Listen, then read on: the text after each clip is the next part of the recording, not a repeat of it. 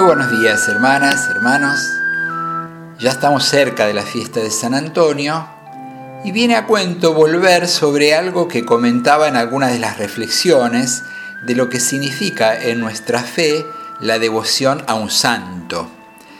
Decíamos que una santa un santo no son personas perfectas, sino seres humanos como nosotros que por sus circunstancias, por un don especial de Dios, dejaron una huella, un testimonio luminoso del Evangelio. Lo que ellos despiertan no es tanto un deseo de imitación, porque nuestra vida, nuestro modo de ser, nuestras circunstancias son diferentes.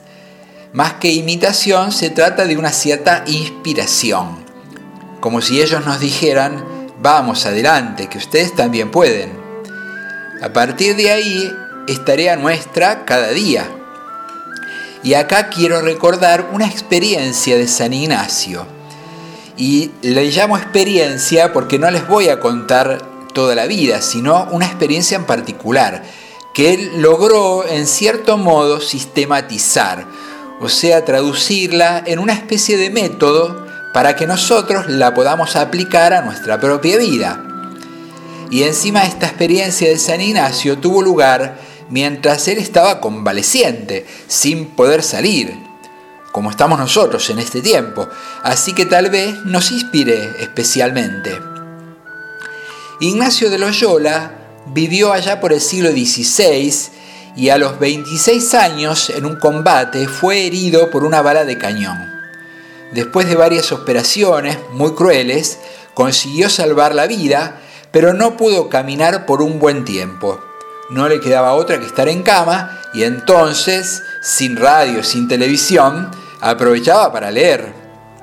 Empezó con libros de aventuras y hazañas de guerra, que era lo que más lo motivaba a él, que era un hombre de armas.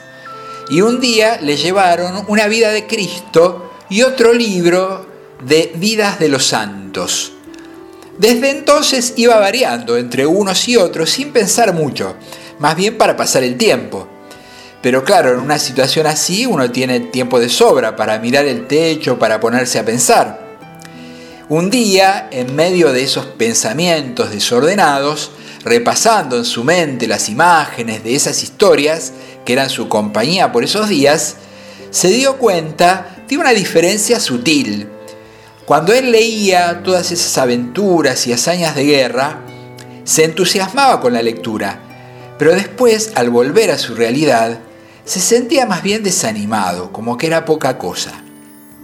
Cuando leía las vidas de los santos y sus luchas por vivir el Evangelio, se entusiasmaba, pero de tal modo que ese entusiasmo continuaba al dejar la lectura.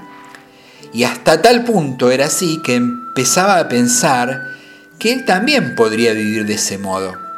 Y se decía, si San Francisco, San Ignacio vivieron así, ¿por qué no yo? Saben que tiempo más tarde San Ignacio fundó la Compañía de Jesús, tan importante en la historia de la Iglesia, siempre en lugares de mucho compromiso, inspiró con su espiritualidad a tanta gente y hasta hoy tenemos un Papa jesuita. Todo comenzó con aquella experiencia interior que él fue capaz de percibir. Más tarde San Ignacio va a elaborar los ejercicios espirituales en los que da algunas indicaciones para mirar nuestra vida a partir del Evangelio. Y todas esas reflexiones se apoyan en aquella primera intuición. ¿Qué nos está pasando por dentro? ¿Cuáles son nuestros sentimientos y pensamientos? Ya sean de consuelo o más bien de cierta angustia, cuáles son favorables y nos impulsan y cuáles en cambio nos paralizan. En este tiempo de cuarentena, en el que todas nuestras rutinas están un poco patas arriba, a pesar de la ansiedad por volver a la normalidad, ojalá podamos tomarnos un tiempo para ver qué nos pasa por dentro. Los santos nos inspiran y nos recuerdan que este es nuestro tiempo y que en medio de tantas cuestiones por resolver, Dios nos está hablando al corazón.